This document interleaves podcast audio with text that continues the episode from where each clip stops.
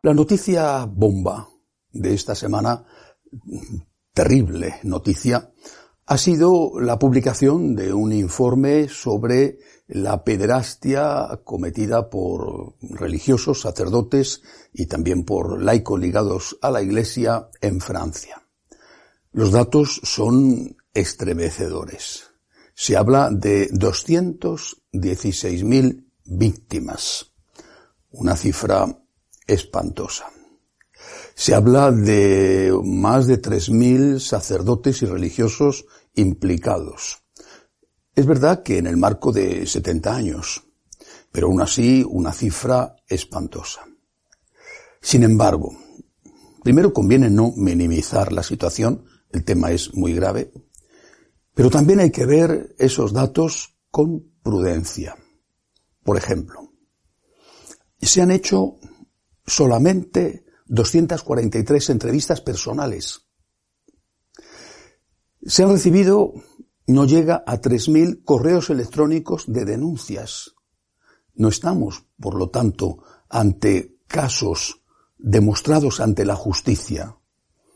Estamos ante unos casos, probablemente muchos de los cuales son verdaderos, uno solo ya sería gravísimo y hay más de uno, pero unos casos que han servido a los que han hecho el informe para extrapolar esos datos a 70 años y decir que aproximadamente, porque ellos mismos dicen que hay eh, un margen de error de 50.000 nada menos, que aproximadamente en 70 años, con 110.000 sacerdotes que vivieron en Francia en ese tiempo, aproximadamente 216.000 víctimas eh, han sufrido la pederastia a manos de sacerdotes y de religiosos.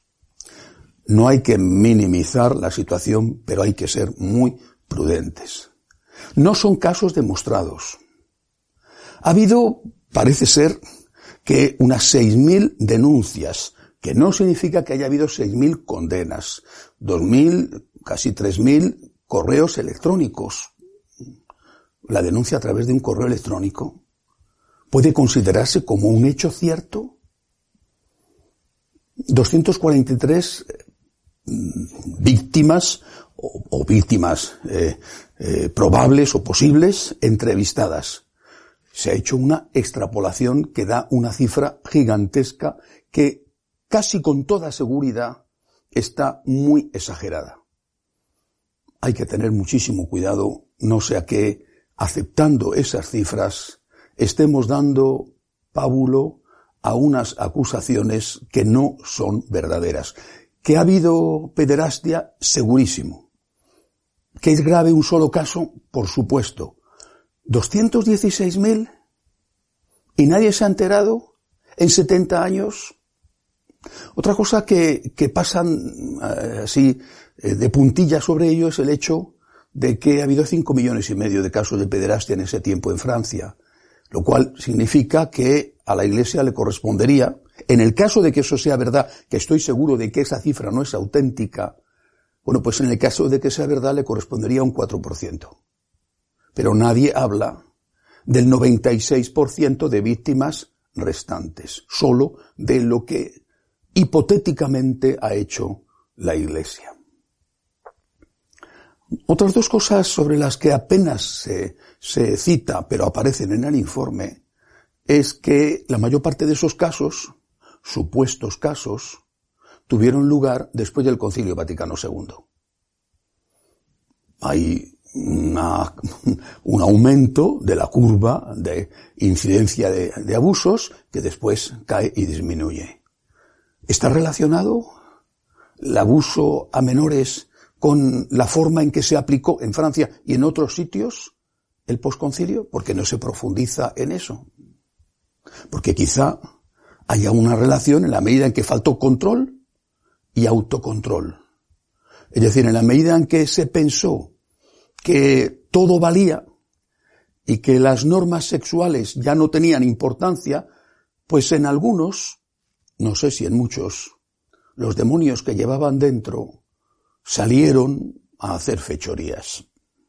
Otro dato sobre el que se pasa también de puntillas es que más del 80% de esas supuestas víctimas son niños o, o, adolescentes masculinos, lo cual no coincide con el porcentaje que hay en la sociedad civil.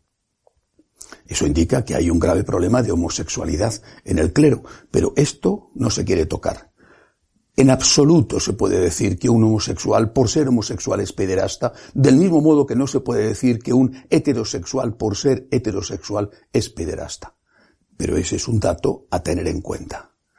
Seamos muy prudentes, porque de lo contrario podemos estar haciendo el juego a aquellos que elaboran informes sin una base científica con el objetivo de hacer daño a la Iglesia, que ya está suficientemente golpeada por sí misma.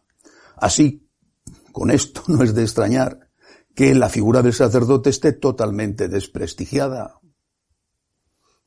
Que ocurra lo que, lo que ha pasado en Irlanda.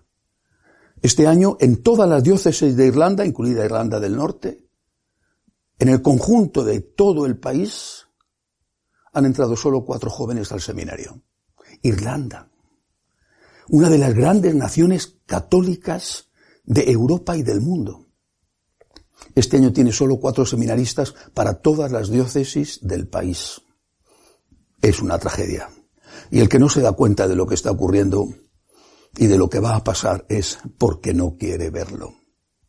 Otro punto de atención de esta semana ha sido una vez más Alemania.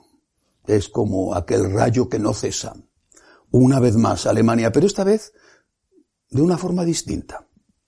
Se ha reunido el consejo organizador de su camino sinodal y como no tuvieron quórum, es decir, que ni siquiera entre ellos tienen suficiente interés para ir a las reuniones y ahora ya no hay la excusa de la epidemia, tuvieron que anular la reunión y lo único que hicieron fue decir que con dos años que llevan deliberando y mareando la perdiz, pues que es poco tiempo. Y que necesitan hasta el 2023, dos años más. Y dicen, por lo menos, van a tenernos cuatro años con asambleas periódicas para debatir sobre cosas que no se pueden aprobar.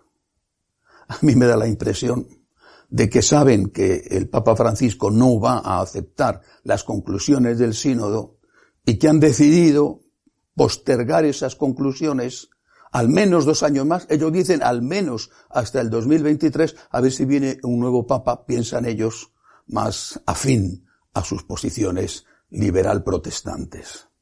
De momento, en esta asamblea estuvieron reflexionando sobre el papel del laico como sacerdote basado en el eh, sacerdocio común de los fieles, eh, sacerdocio real también se llama, ligado al sacramento del bautismo, porque saben que no tienen sacerdotes, pero si no tienen sacerdotes y no va la gente a misa y la práctica religiosa ha caído de una forma brutal en Alemania, van a ir más sacerdotes porque vean a una distinguida señora revestida como si fuera un sacerdote haciendo una parodia de misa en un altar.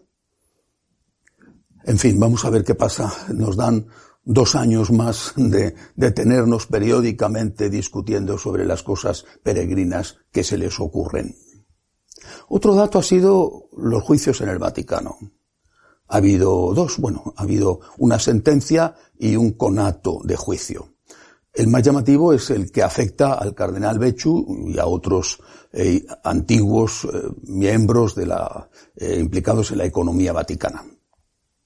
Hay unas acusaciones contra ellos, naturalmente en especial contra el cardenal, unas acusaciones que la defensa ha pedido que, que se aporten las pruebas, porque las pruebas son una conversación con un arrepentido que fue secretario del cardenal. Y bueno, la defensa ha pedido que se aporten las pruebas. El presidente ha dado la razón a la defensa y ha dicho que se aporten las pruebas y la fiscalía se ha negado a aportar las pruebas. Bueno, cuando, esta semana, cuando se hizo eh, la audiencia, fue un gran escándalo, eh, un escándalo, pero a voces, y al final el presidente tuvo que disolver la audiencia, disolver eh, la citación, postergarla un mes más hasta noviembre y exigir a la fiscalía, es decir, a la acusación, que presente las pruebas. ¿Cómo va a haber un juicio si ni siquiera la defensa tiene las pruebas en su mano de aquello de lo que están acusando a sus defendidos?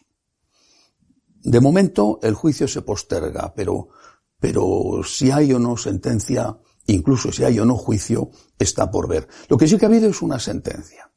Fue noticia de que entre los monaguillos que asisten en la Basílica de San Pedro, en el Vaticano, había habido abusos sexuales o relaciones sexuales. Fueron implicados dos sacerdotes, también algún seminarista. Esta semana se ha conocido la sentencia y resulta que son inocentes. Son inocentes, eso ha dicho la sentencia, que son inocentes, que no hubo abusos sexuales. Pero esto fue un caso muy mediático. ¿No debería de servir este caso como ejemplo ante las acusaciones que se están lanzando en Francia y en otros países, por desgracia hay muchas cosas que sí han sucedido.